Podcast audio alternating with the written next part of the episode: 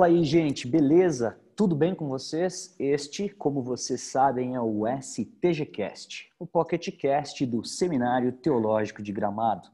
Cada semana a gente tem uma entrevista com um dos nossos professores. Eu me chamo Ed, dirijo o STG e o meu avô paterno foi um plantador de igrejas. Eu cresci indo com ele nas igrejas que ele plantava. E você que nos ouve, sabe como se inicia a plantação de uma igreja? No episódio 19 do STGcast, o convidado é o amigo, professor e pastor Olavo Vigil. Tudo bem aí em Pelotas, Olavo? Muito bom ter você junto com a gente. Olá, Ed. Uma alegria estar contigo aí, pastor. Ah, uma alegria estar com vocês aí do, do, do curso também, uh, os, os, alunos que estão participando aí do módulo. Uh, fazia um bom tempo que não conversávamos, não conversávamos, né? Uma alegria imensa estar participando contigo aí do podcast. Legal, para nós também. Pessoal, para você que está nos ouvindo, o Olavo é pastor da primeira Igreja Batista de Pelotas, no Rio Grande do Sul, bacharel em teologia pelo Seminário Batista de Porto Alegre, pós-graduado em gestão de projetos pela Uniaselv e graduado pelo Instituto Ragai do Brasil, onde ele contribui como docente local. Ele é pastor batista há 14 anos e casado com a Juliana há 15 anos. Acertei tudo aí, Olavo? Ô, cara, tu tá, tu tá fera, cara. Beleza. Sabe mais de mim que eu mesmo? Pois é, olha aí, hein? andei pesquisando, né? ah, gente, o Olavo lecionou a disciplina Plantação de Igrejas para os alunos do STG já que nós não estivemos presentes, vamos descobrir um pouco sobre como foi. Olavo, posso começar as perguntas aí? Vamos lá, amigão. Beleza. Explica para nós, então, o que se estuda mais especificamente nessa disciplina. Que conteúdo que vocês uh, conversam, uh, batem papo em sala de aula? Uh, eu gosto de ver a, essa a área da plantação da igreja como a missiologia prática, né? ou seja, a praxe da missiologia. Uh, alguns teólogos chamam a missiologia da mãe das, teolo, da, das teologias, né? da mãe da teologia, desculpa. Entendi. Uh, olha a plantação de igreja como uma praxe da, da missiologia. Então, plantação de igreja nada mais é que pura missiologia, né? Pura missiologia, na prática, né? Onde nós saímos da teoria, saímos da, da academia, né? E colocamos, então, a, a mão no arado e trabalhamos para, para o plantio de igrejas, né? Legal. Tu poderia falar para nós um pouquinho de alguns temas que ao longo da semana vocês vão olhando assim na disciplina? Sim. Uh nós começamos sobre, olhamos uh, sobre o foco de, do fundamento bíblico para a plantação de igreja, e eu tenho comigo que a, para o cumprimento da grande comissão, deixada em Mateus capítulo 28, versículos 19 e 20, e podemos usar outros textos de apoio também, como Atos capítulo 1, versículo 8, Uh, mas principalmente focado ali na grande comissão do Evangelho de Mateus, capítulo 28, versículo 19 e 20. Eu entendo que o plantio de igrejas é a, é a estratégia para o cumprimento da grande comissão. Entendi. Bem só, pastor. Uh, ele, uh, o plantio de igrejas não é uma das estratégias eu uso o artigo no singular. Ele é a estratégia. Certo, interessante. É, uh, creio que é a única maneira de se uh, espalhar, né, o, de se espalhar as boas novas, de cumprir a grande comissão. Porque assim que você chega num, num bairro, numa cidade, ou em um determinado povo, uh, e começa a pregar o evangelho, você precisa reunir aquelas pessoas que, se, que estão se decidindo. E ali então se forma a igreja. Então por isso que eu entendo que a igreja ela é a estratégia para o plantio de, eh, para o cumprimento da grande comissão. Né? Legal, muito legal. E, e, nessa nessa linha, Olavo, quais que são os maiores desafios que você você entende uh, uh, surgir, né, aparecer para plantadores de igreja?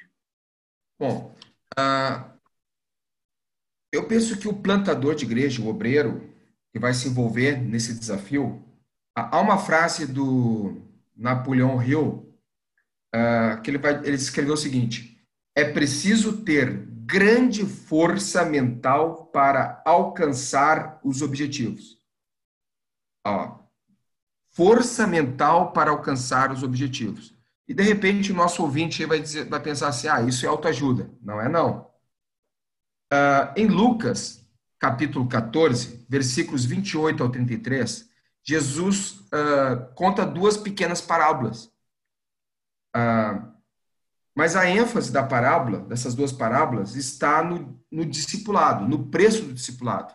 Certo. Ele, olha, aquele, o construtor, antes de iniciar a edificação da torre, ele faz o cálculo para ver se ele vai ter condições de concluí-la.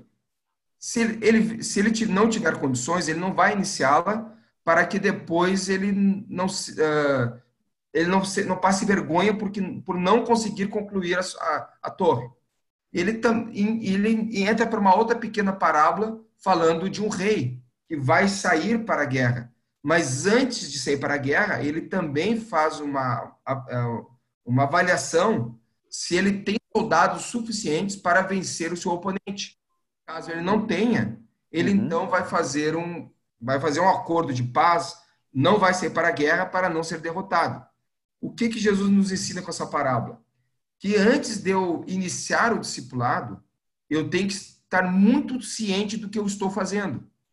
Se aplicando isso na parte do plantio de igreja, no que fala no plantio de igreja, o obreiro, o plantador de igreja, ele tem que estar muito ciente dos desafios que o aguardam. Ele tem que estar muito ciente daquilo que, da, dos desafios que ele vai, ele vai enfrentar. E eu penso, eu penso em quatro desafios bem práticos. O primeiro, plantar igreja é um desafio a longo prazo. Uh, principalmente aqui no Rio Grande do Sul, pastor. Uh, o senhor é, uh, o pastor é oriundo de Canoas, né? natural de Canoas, se não me engano. Isso, isso aqui se leva, no, no mínimo, 10 anos para se plantar uma igreja. Uma igreja sólida, né? uma igreja autogovernável, autossustentável e autoproclamável. Uma igreja sólida, uma igreja autônoma, que não vai precisar de nenhuma outra igreja para se manter e para certo. São 10 anos, no mínimo. Segundo, o, o obreiro ele, tá, ele tem que estar ciente que ele enfrentará o isolamento. Okay. Uh, quando nós estamos aí na região da Grande Porto Alegre, nós temos uh, outras igrejas, outros pastores ao nosso redor. Ao nosso redor.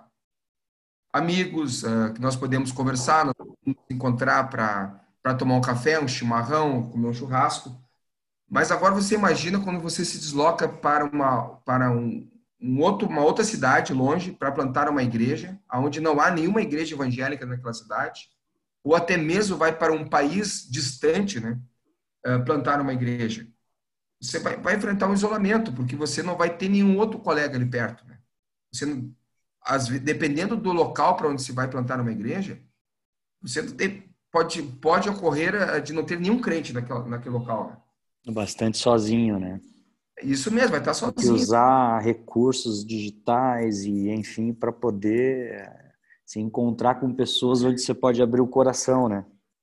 Isso mesmo. Aí, por exemplo, você trabalha aí com uma boa equipe aí no uma boa equipe. Então, você tem algumas pessoas para dividir o fardo contigo. Você claro. tem o Diego, você tem o Guto e, e outros docentes que te ajudam aí. Você é membro da da Primeira Igreja Batista de Porto Alegre, onde você tem teus amigos ali, tem a tua família. Agora, quando você, a gente, o plantador vai para um local ele que não tem nenhuma igreja, ele vai enfrentar um isolamento, ele tem que estar preparado para isso. Terceiro desafio que eu vejo é que envolverá a família. Ah, qualquer outra profissão, quando se contrata alguém, está se contratando somente o profissional. Uma, eu, vamos pensar aqui que o município ele está contratando médico ele está contratando somente o profissional, ele não está contratando o, a esposa daquele médico ou os filhos do médico, somente Sim. o médico. Mas quando se fala ah, no, no obreiro que vai plantar uma igreja, envolve toda a família. É verdade. No mínimo na mudança, né? No mínimo numa, numa mudança. Perdão, pastor? No mínimo numa mudança e num processo de adaptação, né? Isso mesmo. E assim, né, pastor, quando o, o, o obreiro vai para o campo, vai, envolver a família, vai envolver a família dele, e ele está começando uma igreja do zero, aonde ele não tem nenhuma pessoa, ninguém com ele. Quando ele vai para uma, se ele vai para uma igreja estruturada, ele tem o culto infantil para os filhos dele, a igreja, se ele tem filho adolescente, a igreja tem um trabalho para adolescente, tem um trabalho para o jovem, a igreja tem um grupo de mulheres para cuidar da esposa dele, ele participa de um grupo de homens ou de pequenos grupos na igreja. Mas quando ele vai para um trabalho do zero, ele não tem ninguém, não tem ninguém ali. Os filhos deles não têm um professor para dar aulas bíblicas para os filhos dele. Uma classe de adolescentes, uma classe de crianças ou jovens. A família dele vai fazer tudo. E os filhos deles não vão, ter, não vão receber nenhuma estrutura de uma igreja já organizada. Né? Então a Sim. família vai vai envolver a família dele, a família dele vai ter que se sacrificar nesse período, né? É verdade. E o quarto desafio é o pouco recurso, né? Quem está começando o trabalho do zero. É verdade. Ele conta com a ajuda dos mantenedores, ajuda da sua denominação, de parceiros, né? A igreja local, que ele está começando do zero, não tem como mantê-lo, não tem como sustentá-lo, não tem nem como manter os seus próprios projetos, né? Então, eu entendo que são esses quatro desafios.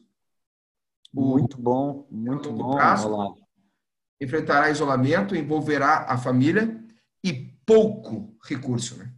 É verdade. Essa tua síntese ela foi muito boa e, e ela também me leva para uma terceira pergunta uh, que, que provavelmente tem alguém que está nos escutando que pode estar tá passando por essa indagação aí, digamos. É como é que como é que eu posso saber se Deus está me chamando, digamos assim, para plantar uma igreja, ainda mais diante de desafios assim tão práticos que nem esses que você colocou? Ah, a, a, pessoa que uma pessoa que é chamada para o plantio de igreja, ele ele é incomodado pelos grandes desafios, né? Ah, ele, ele, ele, ele, não, ele não se contenta em ficar ali na igreja dele ou assistindo, vendo a boa estrutura que a igreja dele tem para oferecer para as famílias que estão chegando, para os jovens que estão ali, para os adolescentes, para as crianças. Ele é incomodado. Ele passa pelo local e fica vendo, olha, poderia ter um trabalho aqui, aqui não tem nenhuma igreja. Aonde ele circula, ele vê a necessidade de ter uma igreja, ah, de ter um, ah, uma igreja para atender aquelas pessoas. Né? Ele, ele, o, o, perfil do plantador de igreja é uma pessoa, uma pessoa que não consegue ficar acomodada. Sim. Não consegue ficar acomodada. E por isso ele vai enfrentar esses desafios que nós compartilhamos aí, porque ele não consegue ficar acomodado. Né? Sim, eu, eu, eu acho que em cima disso que você está colocando, eu poderia dizer que essa é uma marca interna do indivíduo, né? Uh, você agregaria a, a, a essa marca uh, a, o comissionamento da igreja, da igreja local dessa pessoa, o reconhecimento, o comissionamento?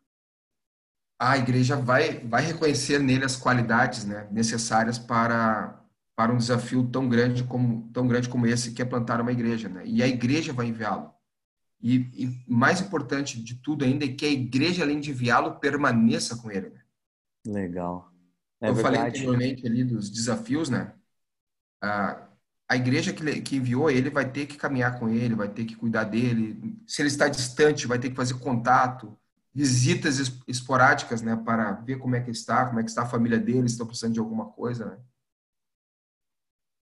É verdade, e essa é uma área bastante negligenciada, né, pelas nossas igrejas, né, não só aqui no Brasil, mas muitas vezes fica há um, des, há um descolamento muito grande do, do, do, do, núcleo missionário, né?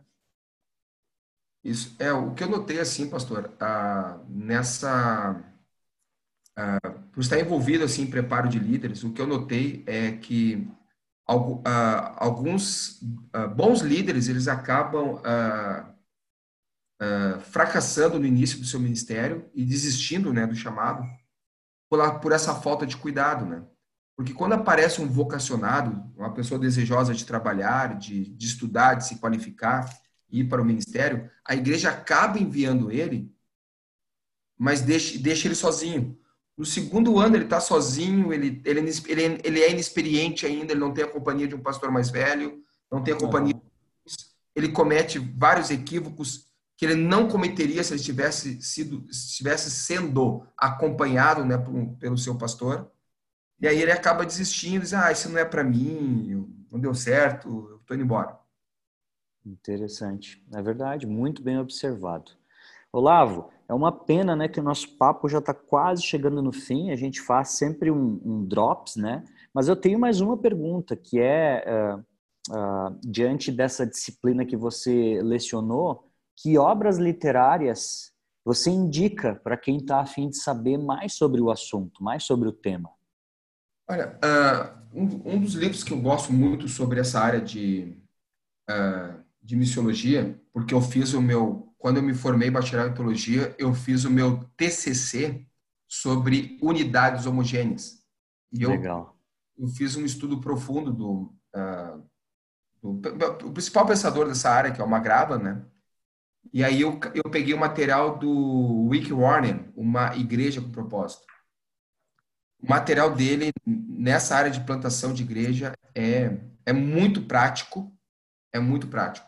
E assim, uh, ele não envolve a questão doutrinária, né? Ele oferece ferramentas que podem ser usadas por qualquer denominação. Né? Por qualquer denominação.